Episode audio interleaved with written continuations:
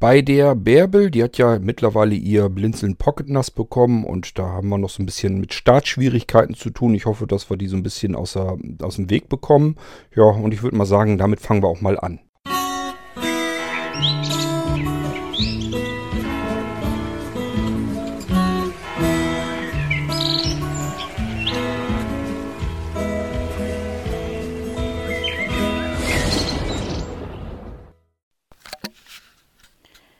Hallo Kurt, aktueller Stand zu meinem neuen Pocket NAS. Also ich habe das Gerät heute das erste Mal getestet und zu meiner großen Freude klappte alles recht flott.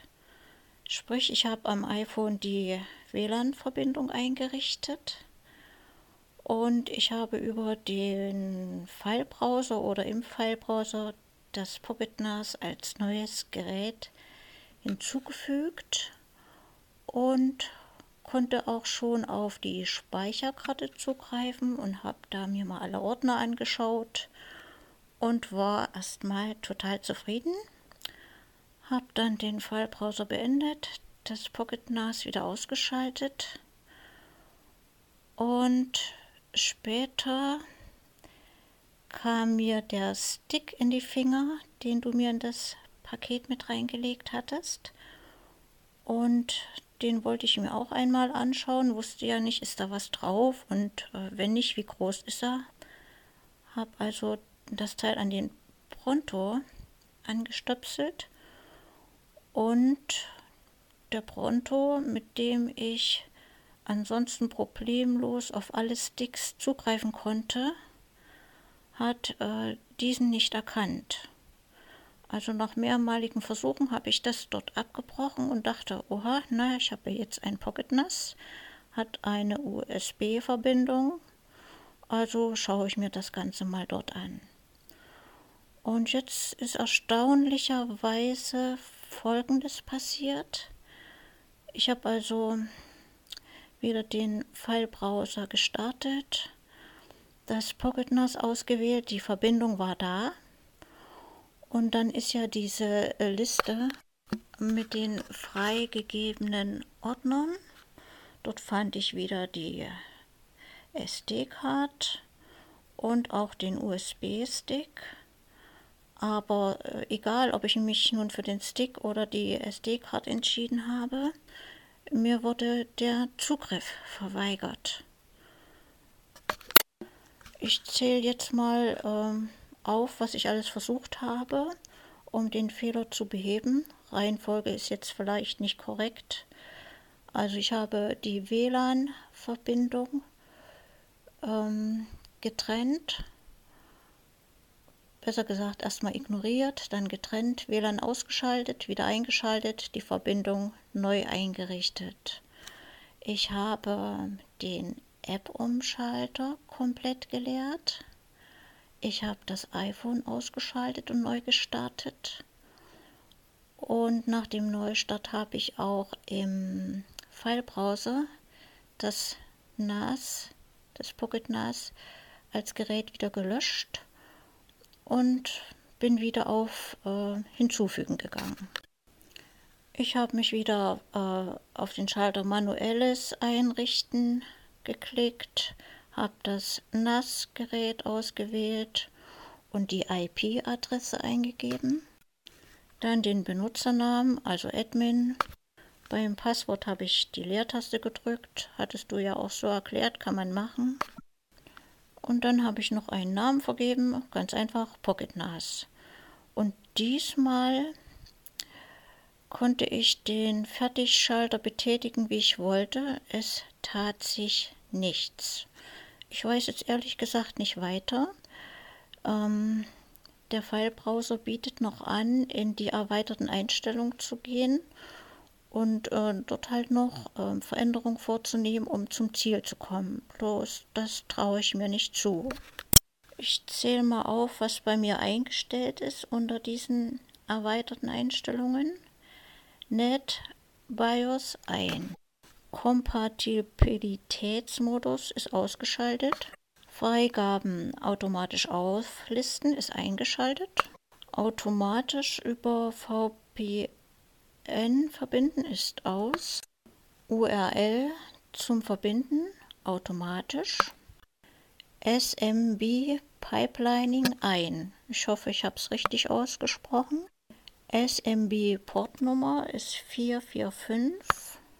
SMB Version automatisch. Und der letzte Punkt ist Einstellungsdatei erstellen. Wenn ich hier noch irgendwas unternehmen kann, hätte ich gern mal ein paar Tipps von dir.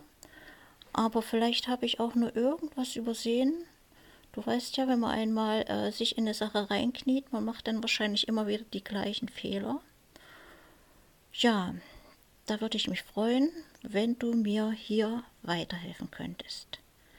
Viele herzliche Grüße an dich von Bärbel. Huiuiui, Bärbel, da ist aber ein bisschen auch was schiefgegangen. Ähm, du hast das aber auch ein bisschen falsch verstanden. Pass auf. Ähm, zunächst mal, dieser Stick, von dem du sprichst, der lag ja nicht grundlos beim Blinzeln Festival dabei. Der gehört dazu, nicht zum Pocket NAS, nicht zu deinem Pronto, obwohl du damit natürlich überall auch drauf zugreifen könntest. Aber wenn dein Pronto schon meckert, dass er da nichts mit anfangen kann und wenn du am PC schon nicht drankommst, dann hättest du dir fast denken können, da muss ja irgendwas faul sein an der ganzen Geschichte. Ähm, das heißt, warum sollte das Pocket NAS an den Stick rankommen, wenn es mit dem PC nicht drauf zugreifen kannst. Das sind ganz normale Speicher, hättest du mit dem PC auch drankommen können müssen. Was ist es denn überhaupt? Das ist der Pico. Äh, das ist ein USB-Stick, der eigentlich kein USB-Stick ist, sondern da steckt eine Micro-SD-Speicherkarte drin. Und deswegen liegt das Ganze nämlich auch bei deinem Blinzeln Festival dabei denn dein Blinzeln Festival hat einen MicroSD-Kartenslot und da kannst du eine MicroSD-Karte mit zum Beispiel irgendwelcher Musik, Hörspiel, Hörbücher und sowas, das propst du da rein und dann kannst du direkt mit deinem äh, Blinzeln Festival ohne irgendeine Verbindung zum iPhone oder sonst irgendetwas haben zu müssen, kannst du dann direkt deine Musik und Hörbücher und so weiter mit dem Blinzeln Festival abspielen. Deswegen liegt das dabei. Ähm, wenn du dich erinnerst, wir hatten ja, normalerweise ist ja dieser Picolino, der Pico-Stick, also mit dem Software- und Medienpaket drauf, liegt ja normalerweise nicht beim Festival bei. Wir hatten aber ja die Halloween-Aktion bei Blinzeln und du hattest davor dein Festival schon bestellt. Also habe ich mir natürlich gesagt, das soll jetzt auch kein Nachteil für äh, die Bärbel sein, dass sie so lange warten musste. Da kriegt sie jetzt den Pico-Stick natürlich, selbstverständlich auch mit dazu, genauso als hätte sie den Festival erst äh, am Halloween bestellt. Deswegen hast du den Pico ähm, Stick eben auch mit dabei. Aber, wie gesagt, der hat keinen internen Speicher, sondern da steckt eine Micro-SD-Speicherkarte drin. So, und die Dinger sind so winzig, äh, da reicht schon, wenn diese Karte einen Millimeter rausrutscht, dann funktioniert das Ganze schon bereits nicht mehr. Das heißt, was wird passiert sein? Ganz einfach. Ob du es nun beim Auspacken gemacht hast oder es beim Transport passiert ist oder was auch immer. Ich vermute mal ganz stark, dir wird das passiert sein, was mir auch schon ein paar Mal passiert ist. Diese Speicherkarte ist ein Stückchen weit rausgerutscht und dann ist eben kein Kontakt mehr, im wahrsten Sinne des Wortes, zu den Kontakten auf der Speicherkarte. Und somit kann dein USB-Stick überhaupt nichts anzeigen, weil die Speicherkarte einfach ein, zwei Millimeter rausgerutscht ist aus dem Schacht. Du müsstest also einfach nur diese Speicherkarte wieder gucken, dass sie vernünftig in deinem Pico USB-Stick drin steckt. Wenn du das nicht hinbekommst, ist vielleicht ein bisschen fummelig, macht nichts, nimm die MicroSD-Speicherkarte ganz raus, steck sie entweder in einen Kartenschacht rein, steck sie äh, direkt in dein Pocket NAS rein, steck sie direkt in, ähm, ja, weiß ich natürlich nicht, ob der jetzt einen MicroSD-Speicherplatz ähm, hat, aber äh, also notfalls dein ähm, Pocket NAS kann ja alles. Der kann ja auch SD-Karte und natürlich auch über den Adapter. Da steckt ein Adapter drin. Das heißt, da kannst du die Micro SD-Karte auch schon direkt reinstecken und dann kannst du auch darauf direkt zugreifen. Nur es bringt halt nichts, wenn du den Stick nimmst und mit der nicht mehr direkt korrekt drinsteckenden Micro-SD-Speicherkarte, wenn du den überall reinsteckst in alle möglichen Geräte und Nicht-Geräte, äh, das bringt dir natürlich gar nichts, weil wenn es an einem nicht funktioniert, dass der Speicher keinen Kontakt hat, dann hat er das am nächsten Gerät eben auch nicht. Das heißt, das, was du, die Aktion, die du da gemacht hast, die hättest du dir schenken können. Das war eigentlich un, unnütz. Das hat dir jetzt natürlich nichts weiterbringen können. Was hast du gemacht? Du hattest also einen USB-Stick, der eigentlich einen Speicher haben sollte in Form eines, einer MicroSD-Karte. Diese MicroSD-Karte hatte keinen Kontakt zu dem USB-Stick, somit wird nichts angezeigt. Das passiert im PC, das kann der Pronto auch nicht drauf zugreifen, weil für ihn ist das so, als äh, hättest du eben einen USB-Stick mit keinem Speicher drin.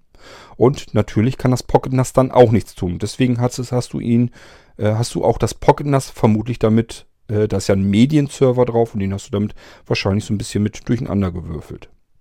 Ist nicht weiter tragisch, normalerweise jedenfalls nicht. Ich kann mir nicht vorstellen, dass äh, das Pocket NAS deswegen gar nicht mehr funktioniert. Nur diese ganzen anderen Aktionen, das hättest du dir alles schenken können. Also sobald du eine Verbindung eine äh, WLAN-Verbindung zum Pocket NAS hast, hast dich ja an das Blinzeln ähm, WLAN-Netz des Pocket NAS hast dich ja angemeldet, das hat alles funktioniert, dann ist schon mal alles gut. Da brauchst du dich überhaupt nicht mehr drum zu kümmern, das kannst du so drin lassen. Es bringt überhaupt nichts, dieses WLAN-Netz rauszuschmeißen, dich neu ein, äh, anzumelden und so weiter. Das kannst vergessen, weil die WLAN-Verbindung hat ja funktioniert, das klappt ja.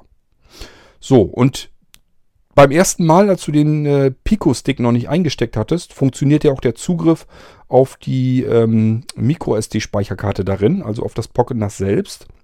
Das heißt, die Verbindung hättest du auch nicht rausschmeißen müssen, denn diese Verbindung klappt. Das Einzige, was nicht funktionierte, war ja die ganze Geschichte mit dem Speicher. Da konnte er eben nicht drauf zugreifen, aber da konnten alle anderen Geräte eben auch nicht drauf zugreifen.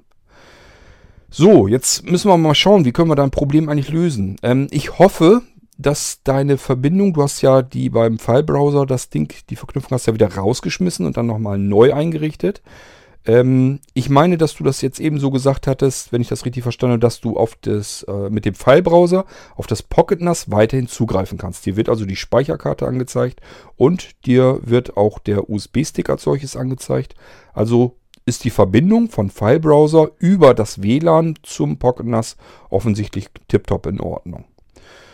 So, jetzt ziehst du den Pico-Stick als erstes mal wieder raus. Da musst du dich woanders drum kümmern. Den kannst du am besten einfach nur in deinen Computer reinstecken. Dann kannst du dich da drauf umsehen. Ganz normal mit dem Windows Explorer kannst du dich drauf umsehen. Aber du musst dich erstmal drum kümmern, dass die Micro-SD-Speicherkarte richtig in dem Pico drinne sitzt. Äh, dass die da richtig drin steckt. Fest, vorne drinne. Äh, kein Millimeter, dass das irgendwie rausgerutscht ist. So, es ist ein bisschen fummelig, aber das geht. Und äh, wenn du den Stick dann reinsteckst, sollte er dir tatsächlich den Speicher anzeigen. Ist eine 8 GB Speicherkarte drin. Und äh, auf dieser 8 GB Speicherkarte ist ein Software- und Medienpaket, nennt sich bei Blinzeln das Piccolino-System. Das haben alle anderen eben auch bekommen, die äh, zu Halloween ein Festival oder aber den 3D-Soundzylinder gekauft haben. Die haben das auch so. Die haben also diesen kleinen winzigen Stick mit der Speicherkarte darin und man kann eben den Stick am PC benutzen. Da kann man seine Daten, seine Medien eben draufpacken und kann dann die Speicherkarte aus diesem Stick herausnehmen und dann in den Festival oder den 3D Soundzylinder natürlich auch ins Pocket NAS wieder reinstecken, also die reine MicroSD Speicherkarte. Kann dann darauf zugreifen und damit arbeiten. Das funktioniert. So ist es auch gedacht und deswegen läuft das eben so. Und da ist auch noch Software mit da drauf. Da kann man natürlich auch noch mal ein bisschen mit herumprobieren. Die ist ein bisschen auf Multimedia ausgelegt. Das heißt, da kann man zum Beispiel mal eben seine CDs mit ähm, in MP3-Dateien wandeln. Man kann äh, Formate konvertieren von einem in ein anderes Format. Äh, man kann Internetradiosendungen damit aufnehmen, auch sogar ähm, zeitlich versetzt geplant. Äh, man kann Sachen nachbearbeiten. Da ist also noch eine Möglichkeit mit ganz hunderten von verschiedenen Audioeffekten und sowas alles ist da alles mit drin. Audio, äh, umfangreiche Audiobearbeitung.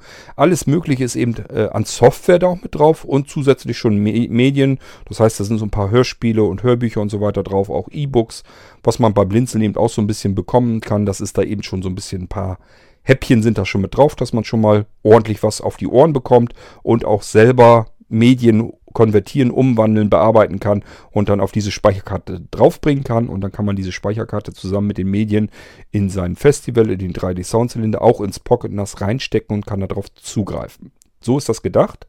Und ich hoffe, da kannst du dir jetzt ein bisschen besser was äh, drunter vorstellen. Geht also eigentlich nicht um diesen Stick, geht um die Speicherkarte, die in diesem Stick drin ist. Der Stick ist nur dazu gut, damit du das eben schön komfortabel, bequem direkt an deinem PC in USB-Platz ähm, reinstecken kannst und kannst darauf zugreifen und damit arbeiten. So, wenn wir dann dein ähm, Piccolino-System, also deinen Pico-Stick, dann wieder in Ordnung gebracht haben, dann wir uns, kümmern wir uns jetzt als nächstes um dein Pocket NAS, damit das auch wieder in Schuss kommt. Zugriff, Verbindung und so weiter scheint alles zu klappen. Brauchst du nicht rauszulöschen, brauchst nicht neu anzulegen. Das bringt dir nichts. Wenn es klappt, klappt's. Also wenn der Zugriff erstmal so weit funktioniert, dann ist das okay. Dass du dann nicht weiterkommst, das liegt dann wirklich, hat irgendwas mit den Speichern zu tun. Oder aber mit dem Medienserver, der auf dem Pocket NAS läuft, der ähm, regelmäßig nachschaut, was habe ich hier an Medien auf diesem Speichermedium drauf. Und da macht er einen Index draus, weil, damit er einfach weiß, was habe ich da drauf. Und du kannst dann über das Pocket NAS, beziehungsweise den Filebrowser auf dem Pocket NAS, kannst du zwischen diesen Verzeichnissen herum navigieren, kannst dir die Medien anschauen, kannst da drauf tippen und sie natürlich auch abspielen. Das geht da. Das hast du ja alles schon wunderbar hinbekommen mit dem, po äh, mit dem ähm, Podcast, den ich hier zum Pocket NAS mal gemacht habe. Habe ich es ja mal erklärt, wie man es mit Filebrowser macht. Nach wie vor für mich die erste Wahl, äh, wenn man irgendwie mit sowas arbeiten möchte. So, das hast du gemacht, hat funktioniert. Brauchst dich da also gar nicht weiter drum zu kümmern. Das ist okay. Das Einzige, was nicht geht, du kommst an die Inhalte deines Speichers nicht dran. Auch im Pocket NAS steckt eine Micro-SD-Speicherkarte in einer SD-Speicherkarte als Adapter und die SD-Speicherkarte steckt direkt, ist versenkt in deinem Pocket NAS. Hast du vielleicht schon mal gefunden. An einer Stirnseite ist äh, ein Schlitz und das fühlt sich da ein bisschen komisch an, jedenfalls nicht geschlossen, nicht dicht. Und da steckt einfach die SD-Karte samt der Micro-SD in dieser SD-Karte drinne. Das ist der Speicher für dein Pocket NAS. Hast du bei dir in deinem Fall, hattest du glaube ich 128 GB, wolltest du haben, steckt dann eben entsprechend da drin und kannst du mitarbeiten. Ähm, ja, dass du jetzt an diesen Speicher nicht drankommst, kann zwei Gründe haben. Entweder die MicroSD-Karte ist auch dort nicht richtig drin versenkt. Glaube ich eher nicht, weil wenn die in der SD-Karte vernünftig drin steckt und da niemand dran rumzuppelt oder so, dann steckt das eigentlich fest drin und sollte eigentlich gehen. Zweite Variante ist, der Medienserver ist jetzt irgendwie durcheinander geraten, weil du eben den Pico-Stick da reingesteckt hast, der da hat äh, das Pocket das einfach gesagt, okay, ich habe hier einen USB-Stick, ein USB-Stick hat immer Speicher, also muss ich diesen Speicher jetzt indizieren und hat dann einfach versucht, darauf zuzugreifen, hat gemerkt, jetzt ist hier doch kein Speicher, jetzt muss ich aber weiter versuchen und irgendwie hast du ihn dann aus dem Tritt damit gebracht. So nehme ich das jedenfalls an. Das ist das, was bei dir wahrscheinlich passiert ist. Was machst du? Es gibt zwei Verfahren, wo ich immer sage, wenn man irgendwie ein Problem damit hat, gibt es immer zwei Möglichkeiten. Erste Möglichkeit, womit man anfängt, Pocket NAS runterfahren. Das heißt eben Knopf einmal gedrückt halten, ein paar Sekunden warten, dann die Speicherkarte komplett rausnehmen. Also äh, du drückst einfach in diesen Schlitz rein und den Finger wieder zurück und dann kommt dir diese Karte ein bisschen entgegen. Die ist gefedert eingesetzt. Du kannst sie dann so rausziehen und aus dieser Karte, wenn du mal ein bisschen fühlst, kannst du diese Micro SD-Karte aus der SD-Karte auch noch herausziehen. Zieh die mal raus. So, jetzt steckst du diese Micro SD-Karte schön sauber wieder in diese SD-Karte rein. Dann die SD-Karte einrastend wieder in das Pocket NAS und dann schaltest du das Pocket NAS wieder ein und ähm, wartest bis es gestartet ist, verbindest dich wieder mit, guckst mal nach, ob es dann geht. Vermutlich funktioniert es dann immer noch nicht. Macht nichts. Jetzt kommt äh, Trick Nummer 2, den wir machen können. Ähm, immer vorausgesetzt, am USB ist jetzt nichts dran. Du hast jetzt nur die Karte, die beim Pocket NAS drin eingesetzt ist. Nur die äh, bitte drin lassen jetzt erstmal. Sonst bringst du das Ding wieder aus dem Tritt, weil da irgendwas mit dem USB vielleicht nicht funktioniert. Ähm, Möglichkeit 2 ist jetzt, jetzt wollen wir, während das Pocket NAS eingeschaltet ist, die Karte aus, äh, rausnehmen, damit er einfach merkt, hier hat sich was verändert, hier hat sich was getan. Ich muss neu einlesen, die Mediathek da drin. Darum geht es. Wie machen wir das? Pocket NAS haben wir eingeschaltet, ist jetzt also eingeschaltet. Du hattest dich verbunden, hast gemerkt, funktioniert aber immer noch nicht. Macht nichts, keine Panik. Filebrowser wieder rausschmeißen. Können wir im Moment nicht gebrauchen. Ihr sollt jetzt nicht, sollte jetzt nicht versuchen, darauf zuzugreifen. Ist vielleicht nicht so gut. Lass es lieber sein. Sondern einfach das Pocket NAS eingeschaltet lassen. Und jetzt nochmal die Speicherkarte, die große SD-Speicherkarte samt der MicroSD herausnehmen. Also wieder reindrücken in den Schlitz. Finger rausnehmen. Karte kommt dir entgegen. Abziehen. Vielleicht eben zwei, drei Gedenksekunden einlegen. Dann wieder die Karte reindrücken. Und äh, hörbar einrastend wieder einsetzen. Das heißt, wenn die nach hinten, wenn die komplett versenkt ist, da darf nichts überstehen, dann ist sie im Pocket NAS wieder drin. Und dann wird wahrscheinlich das Pocket NAS jetzt dabei gehen und sagen, die Speicherkarte wurde rausgenommen und wieder reingesteckt. Hier hat sich was verändert. Ich muss die ähm, Mediathek neu einlesen. Also ähm, die Medien, die auf dem Speicher drauf sind, einfach neu indizieren. Das macht er dann normalerweise. Und wenn er das tut, dann müsste er eigentlich wieder merken, Speicherkarte ist da, Medien sind drauf und liest das dann neu ein und stellst dir dann zur Verfügung. Das kann ein bisschen dauern. Das kann sein, dass du da irgendwie wirklich mal fünf Minuten warten musst. Ähm, ich würde es also wirklich tatsächlich so machen, Speicherkarte rausnehmen, Speicherkarte rein, Pocket NAS eingeschaltet lassen währenddessen und das Pocket NAS dann einfach ein paar Minuten in Ruhe lassen. Mich einfach fünf oder von mir ist auch zehn Minuten später, eigentlich geht es viel schneller, aber zur Sicherheit. Zur Sicherheit einfach ein bisschen Zeit lassen und dann nochmal mit dem Filebrowser, mit dem Pocket NAS verbinden, drauf zugreifen und schauen, ob dann die Medien funktionieren. Was du noch machen kannst, ist natürlich auch klar, du kannst auch die MicroSD aus der SD-Speicherkarte, die in deinem Pocket NAS drin ist, kannst du auch herausnehmen und natürlich auch in diesen Pico-Stick einsetzen. Setzt, nimmst also die Speicherkarte aus dem Pico heraus und tauscht die einfach mal aus. Dann kannst du auch direkt über diesen Pico-Stick wieder ähm, auf die Speicherkarte deines Pocket NAS zugreifen und kannst dann auch gucken, ist noch alles in Ordnung, sind die Medien noch drauf oder ist was mit der Speicherkarte passiert. Das kannst du dann eben ähm, herausfinden und kannst auch zusätzlich natürlich wieder deine Medien da drauf packen. Ist ganz vorteilhaft, ganz praktisch. Du kannst eben das Ding einfach als USB-Stick am Computer benutzen, deine Medien drauf packen und wenn du fertig bist, ziehst du die Speicherkarte aus dem Pico-Stick wieder raus, setzt die in die SD-Karte rein, SD-Karte in Pocket, ins Pocket NAS rein und äh, wartest, bis er die Medien wieder neu eingelesen hat. Zack, fertig ist der Lack. Also, das sollte eigentlich so wie ich dir das beschrieben habe, ganz gut funktionieren. Nochmal in Kurzform. Pocket NAS eingeschaltet lassen, nicht mit dem ähm, iPhone verbunden sein. SD-Karte raus, warten kurz, SD-Karte wieder rein, noch ein bisschen warten, damit das Pocket NAS die SD-Karte wieder neu einlesen kann und dann ähm, wieder neu verbinden mit dem iPhone, gucken, ob es dann geht. Sollte eigentlich funktionieren. Ich habe das auch einmal gehabt. Da habe ich, ich weiß gar nicht mehr, woran es lag. Irgendwas habe ich durcheinander gekriegt auf dem Pocket NAS. Dann zeigte er mir auch nichts, den Inhalt der Speicherkarte nicht an.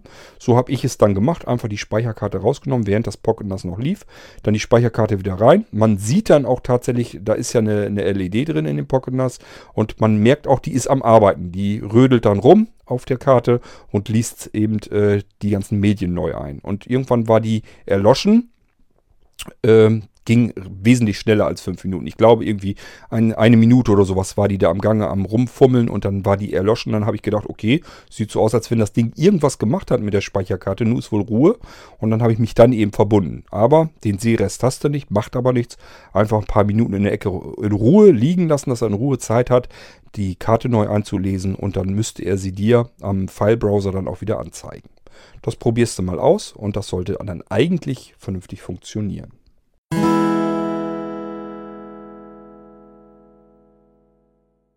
Dann hatte die Bärbel mir noch eine E-Mail heute hinterhergeschickt, ähm, dass sie versucht hat mit dem Pocket NAS, hat sie sich ganz normal per WLAN verbunden. Das heißt, das iPhone war verbunden mit dem Pocket NAS und dann hatte sie sich so gedacht, ja, ich bin ja jetzt mit dem WLAN des Pocket NAS verbunden, jetzt will ich mal meine ähm, E-Mails abrufen. Bin ja mit dem WLAN verbunden, also kann ich auch ganz normal ins Internet und meine E-Mails abrufen. Ähm, hat sich dann natürlich gewundert, dass das nicht funktioniert. Dann habe ihr gesagt, ja, kann auch nicht funktionieren. Für mich ist das eigentlich so logisch und so klar, deswegen habe ich das zum Beispiel auch nicht in der Dokumentation oder so erwähnt. Aber ähm, wenn ich so drüber nachdenke, wenn man da nicht so ganz hinter sitzt technisch, dann denkt man da nicht drüber nach. Man ist gewohnt, wenn man in einem WLAN ist, dass man dann Internet hat. Kann ich mir gut vorstellen, kann ich nachvollziehen. Bärbel, muss ja also nicht unangenehm, peinlich sein oder sowas, sondern äh, ich kann mich da reinversetzen, kann, mir da, kann mich da reindenken. Aber es ist natürlich, wenn man ein bisschen näher drüber nachdenkt, du hast dann auch, als ich dir das erklärt habe, hast dann auch drüber nachgedacht, ja stimmt, kann, kann so nicht funktionieren. Ist ganz klar, ähm, du hast nirgendwo Internetzugangsdaten hinterlegt und dein Pocket hat natürlich auch keine SIM-Karte drin. Das heißt, Mobilfunk geht schon mal nicht, kann nicht gehen. So, das heißt, müsste ja irgendwie anders. Wie kommt das Internet in mein Pocket NAS rein? Darum geht es ja jetzt um die Frage. Denn du hast ja versucht, mit deinem iPhone dich mit dem Pocket NAS zu verbinden. Das hat geklappt. Und dann wolltest du ins Internet. Jetzt ist die Frage, dein iPhone geht über das Pocket NAS, will das ins Internet und sagt dann natürlich eine Fehlermeldung, kann kein Internet finden. Jetzt muss man natürlich überlegen, ja, wie soll das Internet denn auch in das Pocket NAS reinkommen? Geht ja so nicht. Ähm, es würde gehen, wenn da irgendwie was mit Mobilfunk drin wäre. Das heißt, müsste irgendwie eine SIM-Karte drin sein, ob es eine eSIM ist oder eine Micro-SIM oder eine Nano-SIM oder eine normale Standard-SIM. Äh, aber irgendwie muss da ja was sein. So, und wenn du eine SIM-Karte hast, das wüsstest du selber, dann hast du nämlich auch mit einem Provider, mit einem Internetzugangsprovider irgendwie auch einen Vertrag abgeschlossen oder eine Prepaid-Karte drin oder irgendetwas. Hast du alles nicht, also Mobilfunk scheidet schon mal aus. Da kann das Internet nicht herkommen. Kann also nur sein, irgendwie über DSL. DSL bedeutet aber, weißt du selber, da hast du deinen Router. Äh, wenn du dir sagst, PocketNAS soll ja ein Router sein irgendwie. Also kann ich den sicherlich auch irgendwie ans Internet hängen. Aber jetzt denk mal drüber nach, du hast vielleicht eine Fritzbox. Deine Fritzbox hängt an einem Kabel und das Kabel geht in die Wand. Dein PocketNAS hat kein Kabel, das in die Wand geht. Also auch da, wo soll das Internet herkommen? Kann so also auch nicht funktionieren. Tatsächlich funktioniert es doch schon, aber dazu müsstest du dein Pocket NAS erstmal in dein WLAN-Netz zu Hause integrieren. Das kann aber standardseitig natürlich auch nicht sein, denn das wäre ein bisschen seltsam, wenn das von vornherein funktionieren würde. Es würde nämlich bedeuten, dass ich die Zugangsdaten zu deiner Fritzbox, wir gehen mal davon aus, dass du eine Fritzbox hast oder von der Telekom, jedenfalls dein DSL, dein Internetrouter, ähm, wenn SpocketNAS sich bei dir zu Hause in deinem WLAN einbuchen könnte, würde das bedeuten, ich hätte es eingerichtet, die Zugangsdaten zu deinem WLAN-Netz. Und dann müsste dich eigentlich so ein bisschen wundern, wie hat der Cord das hingekriegt, dass das PocketNAS die Zugangsdaten zu meinem WLAN hier zu Hause kennt. So, deswegen, weil ich die Zugangsdaten nicht kenne, kann ich sie eben auch nicht eingeben in dein PocketNAS. Und da dein PocketNAS die Zugangsdaten in dein WLAN nicht hat, kann es sich nicht einbuchen und somit kann es auch nicht die Internetleitung nutzen, die bis zu deiner Fritzbox oder deinem anderen äh, DSL-Router geht. Und somit kann dein Pocket NAS eben auch nicht ins Internet. Und da du dich mit dem iPhone mit dem Pocket NAS verbunden hast, das Pocket NAS nicht ins Internet kann, kann dein iPhone eben auch nicht ins Internet. Und deswegen hast du die Fehlermeldung bekommen, dass du keine E-Mails bekommen kannst, kein Internet da ist, weil du bist mit dem Pocket NAS verbunden und das Pocket NAS ist aber nicht mit dem Internet verbunden.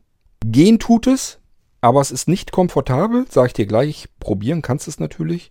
Ähm, musst du dich mit dem WLAN, kannst du ja erst einmal mit dem iPhone oder mit dem iPad oder so probieren. Wenn du merkst, geht damit schlecht, probierst du es nochmal mit dem PC. Denn ich weiß von Leuten, die einen Pocket NAS haben, die haben gesagt, ja, schön bedienbar ist die Oberfläche nicht, aber es geht. Man kann das also tatsächlich hinbekommen, dass man äh, die WLAN-Zugangsdaten zu seinem heimischen WLAN dem Pocket NAS mitteilt. Das heißt, man kann da wirklich schauen, er sieht dann, welches WLAN habe ich zu Hause, das kann ich antippen und kann dazu dann meinen äh, WLAN-Schlüssel eintragen, kann also das Kennwort dazu eingeben und somit kann das Pocket NAS sich zu Hause mit dem heimischen WLAN tatsächlich verbinden. Das geht. So, jetzt erkläre ich dir, wie das kurz funktioniert. Und zwar musst du an deinem iPhone, wenn du dich verbunden bist, wenn du verbunden bist mit deinem Pocket NAS, dann gehst du in dein iPhone in äh, WLAN rein und dann bist du ja mit dem Pocket NAS verbunden. Das ist ja oben als erstes. So, und dann tippst du, ich weiß nicht, wie VoiceOver das vorliest, aber du kannst ja Informationen, ich meine, der Schalter äh, hinter deinem WLAN, da hieße dann auch ähm, Informationen oder weitere Informationen. Da gehst du jedenfalls rein und dann bekommst du Informationen zu der aktuellen WLAN-Verbindung. Da steht im aktuellen iOS, äh, iOS oben zum Beispiel, dass er sich automatisch verbinden soll, wenn er verfügbar ist. Ähm, IP konfigurieren, da steht dann auch meistens automatisch. Dann steht IP-Adresse darunter. IP-Adresse, das ist die Adresse, die dein iPhone von dem Pocket NAS bekommen hat. Die braucht dich nicht zu interessieren. Ähm, dann steht die Teilnetzmaske, die ist auch uninteressant. So, und dann kommt der nächste Eintrag. Der wird spannend. Da steht Router und da ist eine IP-Adresse drin. Ich gucke jetzt hier gerade bei mir. Das ist bei mir natürlich im Moment die IP-Adresse, weil ich mit der Fritzbox mit meinem iPhone verbunden bin. Und da steht jetzt unter Router 192.168.178.1. Wenn du mit dem Pocket NAS verbunden bist, steht dort eine ganz andere IP-Adresse drin. Die kopierst du dir raus. Also ich kann das machen, indem ich drauf tippe, gedrückt halte und dann kann ich äh, den Eintrag kopieren. Wenn du es nicht hinbekommst mit VoiceOver, dass du dir den Eintrag kopieren kannst vernünftig, merk dir einfach die Adresse. Das sind vier Zahlen, kann man sich glaube ich auch notfalls mal merken. Dann gehst du Während du natürlich noch weiter verbunden bist mit deinem äh, Pocket NAS, gehst du in den Browser, in den Safari rein und gibst dort ein HTTP Doppelpunkt Doppelschrägstrich und dann diese IP-Adresse, die du eben dort herauskopiert hast oder dir gemerkt hast, die gibst du ein.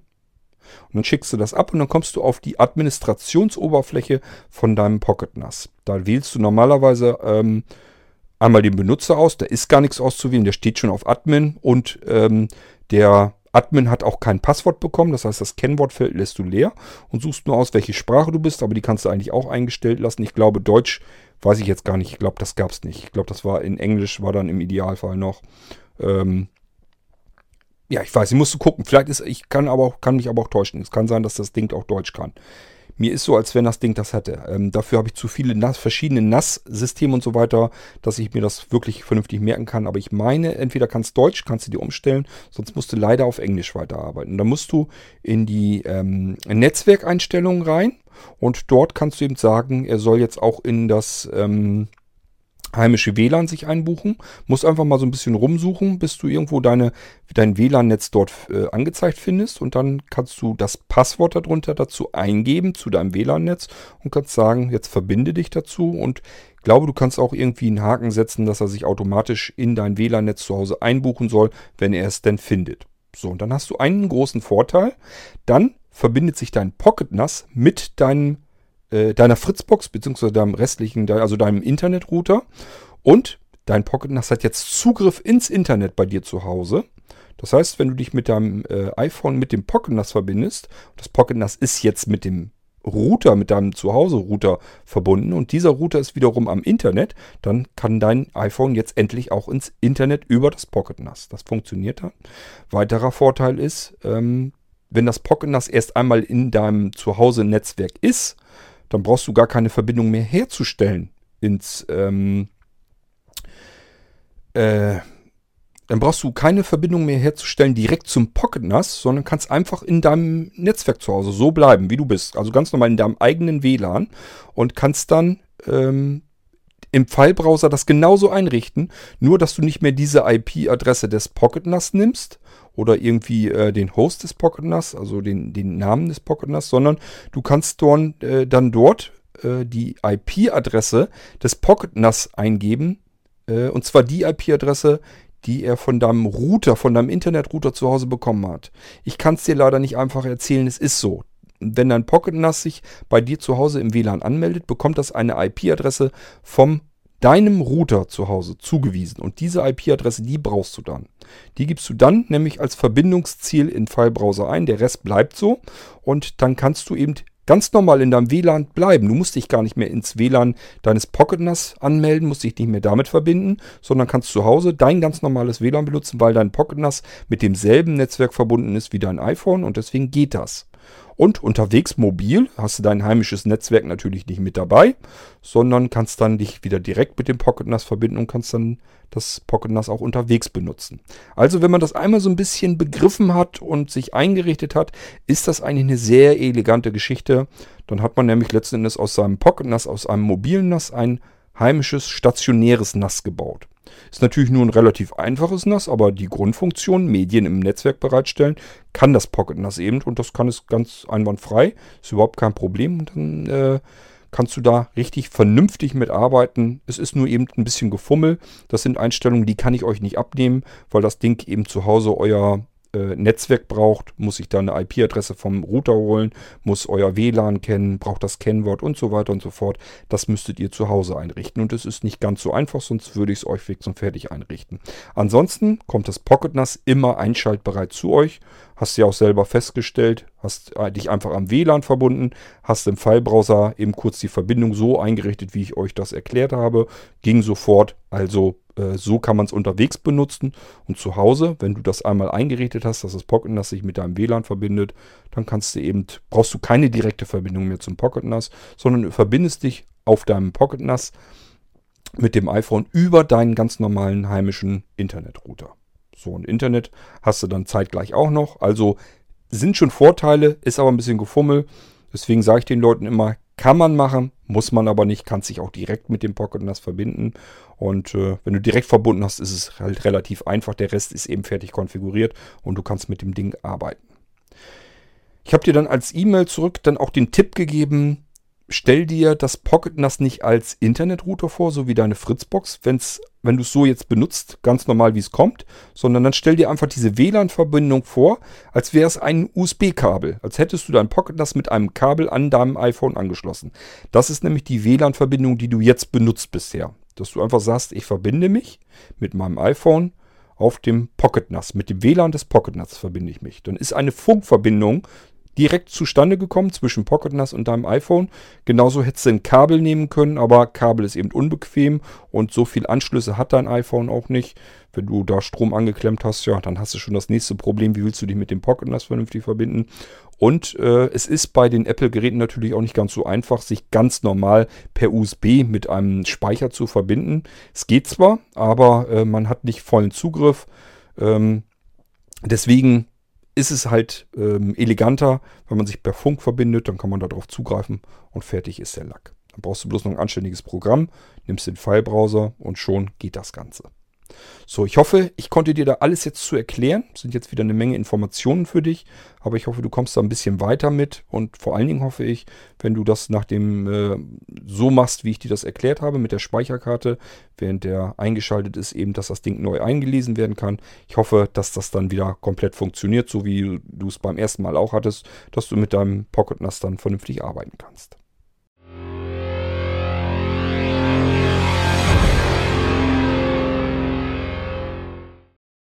So, dann das nächste. Der Jochen, der hat mich angeschrieben und hat sich beschwert, dass ich Blödsinn erzählt habe. Und äh, ja, wenn ich Blödsinn erzähle, warum soll ich das hier nicht wiedergeben? Ist ganz klar, da mache ich kein Geheimnis draus. Ähm, wenn man so viele Stunden quasselt wie ich, dann erzählt man wahrscheinlich auch ein bisschen Blödsinn dazu. Das ist einfach so. Und zwar äh, ist ihm die Folge, eine B-Folge aufgestoßen, wo ich euch den Molino DynDNS erklärt habe. Das Problem ist, als ich die Folge aufgenommen habe, während ich sie aufgenommen habe, war ich die ganze Zeit schon am Gange, dass mir das nicht richtig gefiel. Am liebsten hätte ich die ganze Folge weggeschmissen und wäre nochmal von vorne angefangen. Hatte ich aber ehrlich gesagt weder Zeit noch Lust zu. Das heißt, deswegen habe ich die Folge erstmal so gelassen. Aber mir war schon klar, da hast du dich jetzt so hin und her verhaspelt und hast dich so in technische Details verstrickt, die du eigentlich gar nicht erzählen wolltest, die aber nötig waren, um die Funktionsweise des Molino Dyn DNS zu erzählen, dass äh, dir die Folge einfach nicht gut gelungen ist. Das habe ich also, das Gefühl hatte ich schon während der Aufnahme.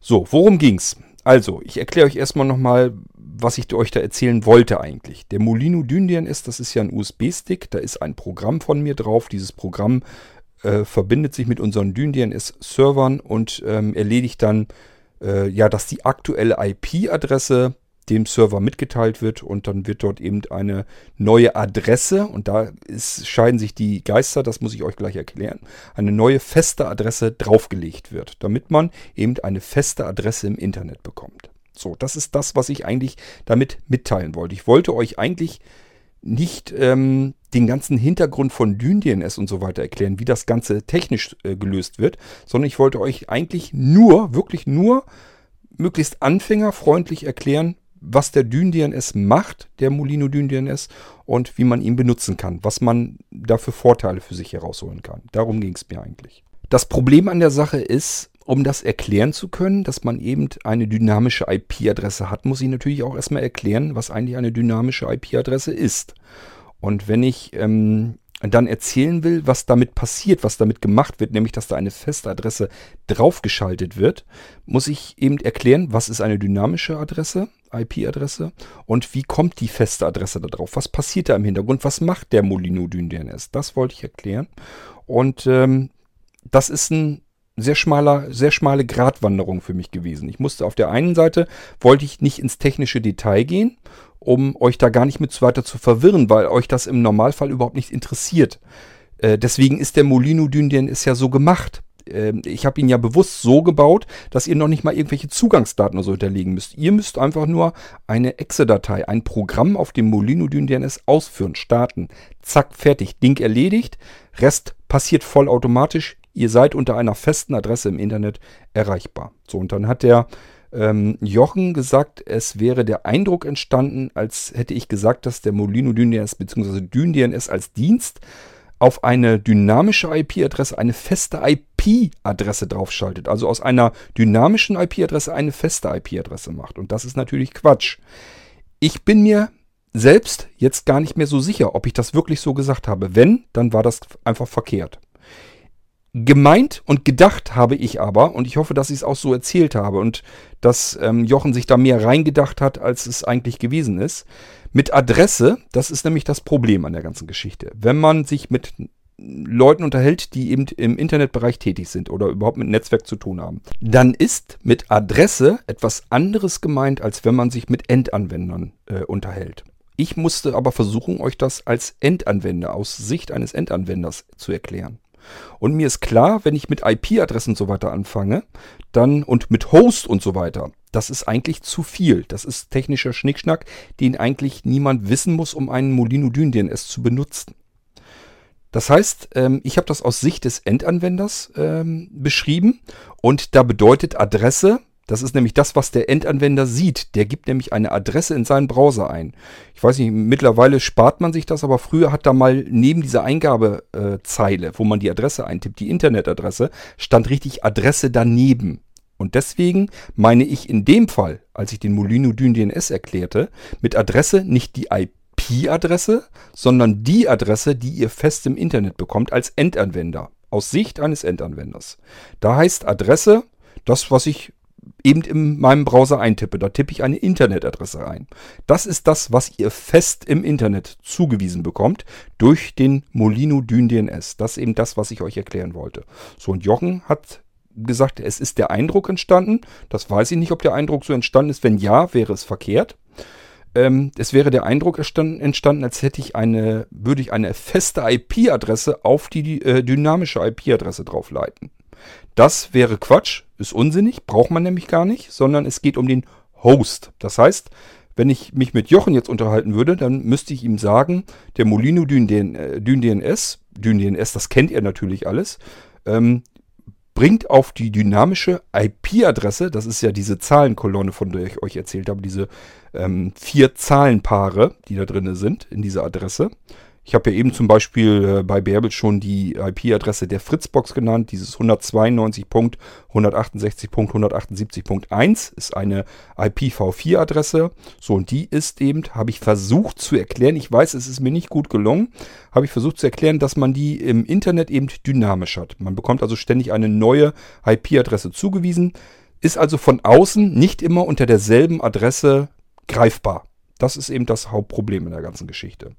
Damit das passieren kann, ähm, wird diese dynamische IP-Adresse einem Server im Internet übermittelt und der packt einen Host, eine Host-Adresse da drauf. Und dies kann dann fest sein. Hatte ich euch auch erzählt im Podcast.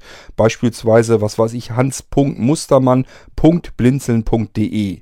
Das wäre die Adresse, die feste Adresse, die ihr dann immer aktualisiert zugewiesen bekommt. Das heißt, Ihr startet den Molino Dyn DNS, beziehungsweise da das Programm da drauf und äh, seid im Internet unter http hans.mustermann.blinzeln.de erreichbar. Eine feste Internetadresse kann man sich gut merken und die bleibt so. Da ändert sich nichts dran. Immer wenn man diese Adresse eingibt und ihr habt äh, den Molino DNS ähm, gestartet bzw. aktualisieren lassen, die Adresse, eure dynamische, dann seid ihr unter dieser festen Adresse im Internet erreichbar. So, es geht also nicht darum, eine feste IP-Adresse draufzulegen, sondern eine feste Adresse aus Anwendersicht. Für Jochen ganz klar, natürlich ist damit der Host gemeint, der auf diese dynamische IP-Adresse draufgelegt wird. Er meinte dann auch, ja, man hätte irgendwie erklären müssen, dass das ja nur ein A-Record ist, der da draufgelegt wird. Damit wollte ich eigentlich überhaupt nichts anfangen. Das ist tatsächlich etwas, das mache ich tagtäglich. Ähm, ich muss mich um unsere Name-Server kümmern und ich muss Domains registrieren und verwalten. Das heißt, mit diesen A-Records und äh, MX-Records und CNAME-Records und so weiter habe ich fast täglich mit zu tun. Da muss ich wirklich jeden Tag drauf rumfummeln. Wir können auch gerne eine Sendung im Irgendwasser machen, wo ich mal darauf eingehe, wie so eine Name-Server-Zone eigentlich aussieht, wie die einzelnen Records aussehen, äh, was da eigentlich für Einträge drin sind und was sie bedeuten.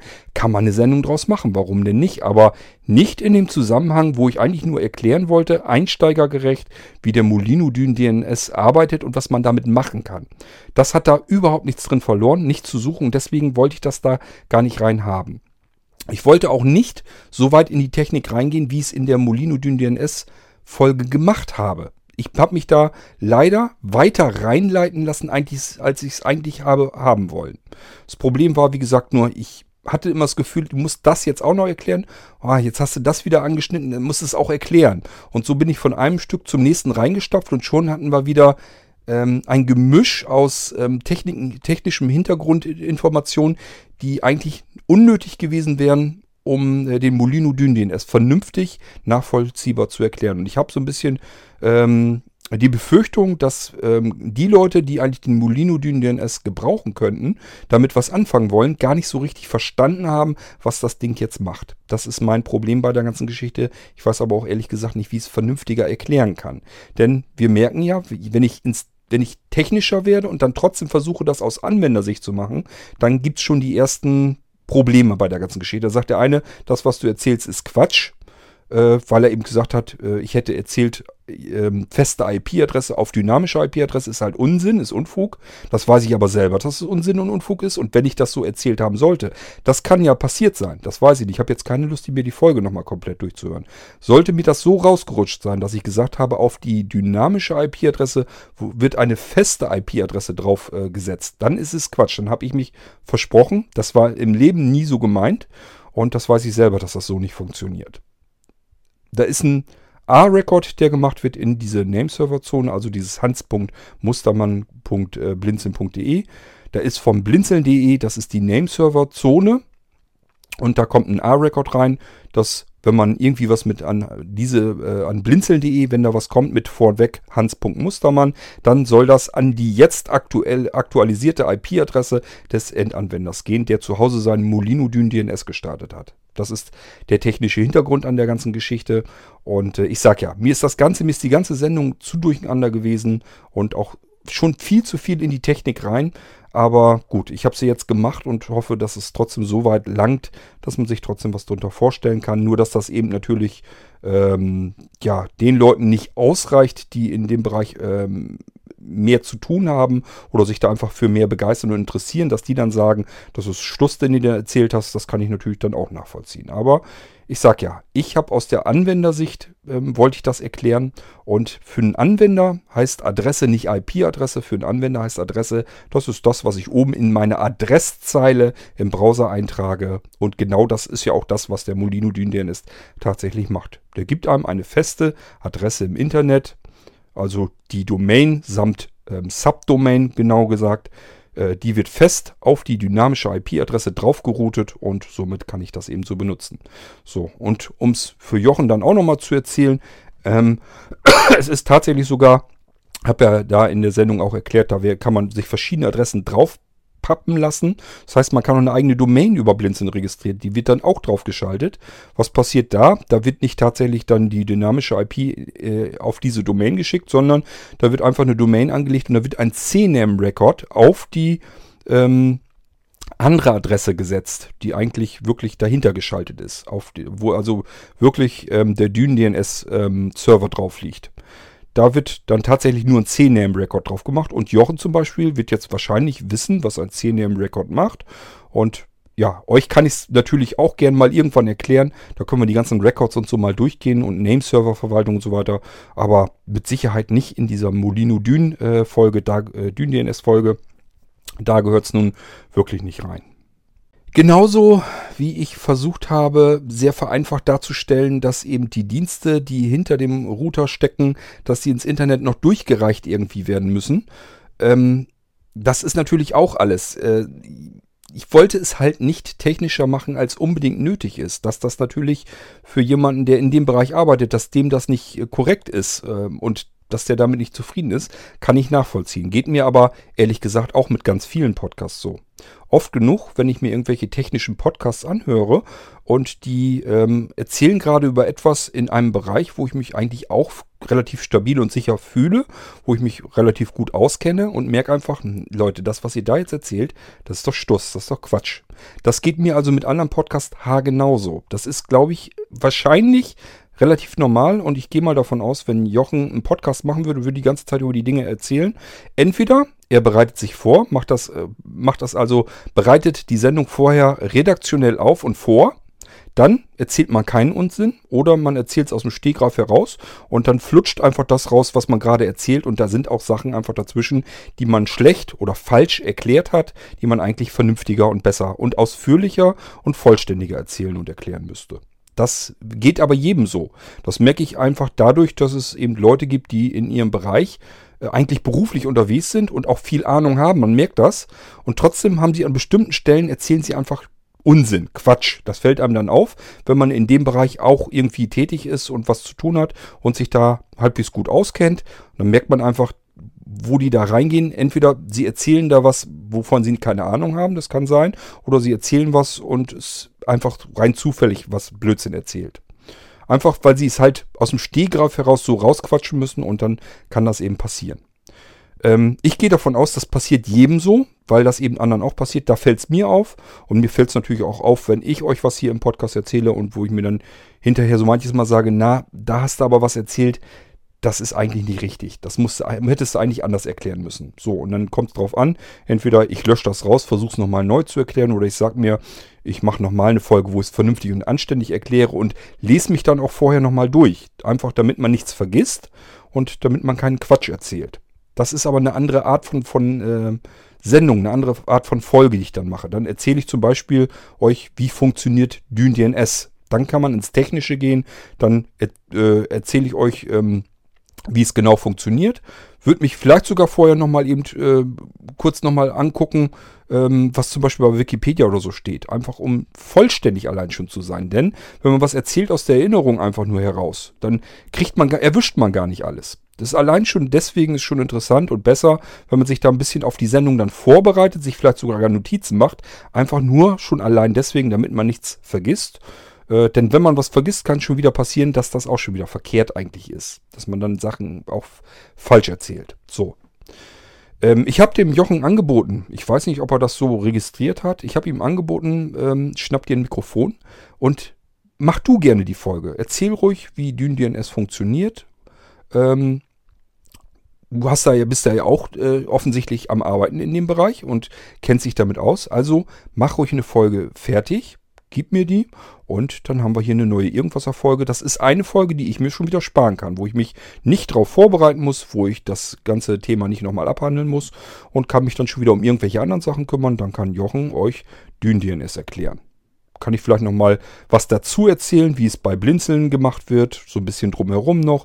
Mir soll das recht sein, also es ist nicht so, ich möchte nicht äh, den Eindruck irgendwie erwecken, dass ich euch hier alles erzählen will und kann. Ihr könnt gerne auch was sagen und ihr könnt mich korrigieren, ihr könnt eine eigene komplette Folge erzählen. Ich quatsche noch ein bisschen was dazu, was mir noch dazu einfällt und wir haben eine Folge neu veröffentlicht. Es ist nicht so im Irgendwasser, dass ich hier Alleinunterhalter bin. Ihr sollt gerne mitmachen, wenn ihr was meint, was ihr besser erklären könnt als ich. Immer her damit. Gar kein Problem. Kann ich hier gerne äh, im Irgendwasser mit veröffentlichen.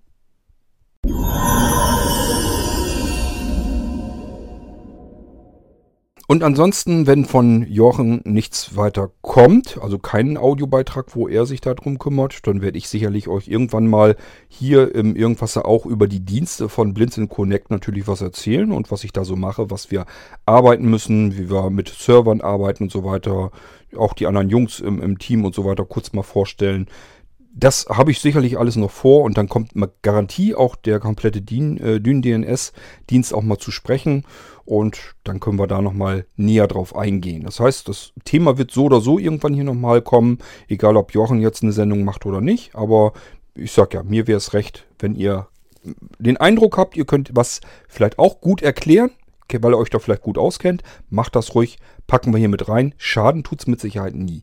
So, und ansonsten möchte ich mich von euch hier jetzt äh, mit dieser F-Folge mal wieder verabschieden.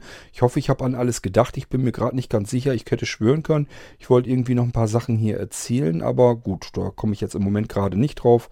Macht nichts. Wenn es mir einfällt, mache ich einfach noch eine Folge. Äh, ansonsten, ich habe noch weitere Sachen vor die ich euch im Podcast erzählen will. Aber das soll es mit der F-Folge gewesen sein. Wir hören uns bald wieder. Macht's gut. Tschüss. Bis demnächst, sagt euer König Kurt.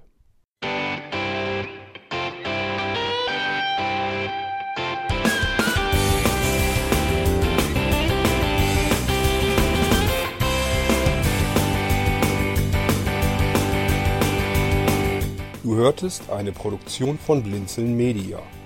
Wenn du uns kontaktieren möchtest, schreibe eine Nachricht an podcast.blinzeln.org oder über unser Kontaktformular auf www.blinzeln.org. Blinzeln schreibt man in unserem Fall übrigens immer mit einem D in der Mitte. Sprich unter 05165 439 461 auch gern einfach auf unseren Podcast Anrufbeantworter. Dann können wir deinen Audiobeitrag in einer unserer nächsten Sendungen verwenden. Für Lob, Kritik und eine Bewertung bei iTunes danken wir dir und freuen uns, wenn du auch bei unserer nächsten Sendung wieder mit dabei bist.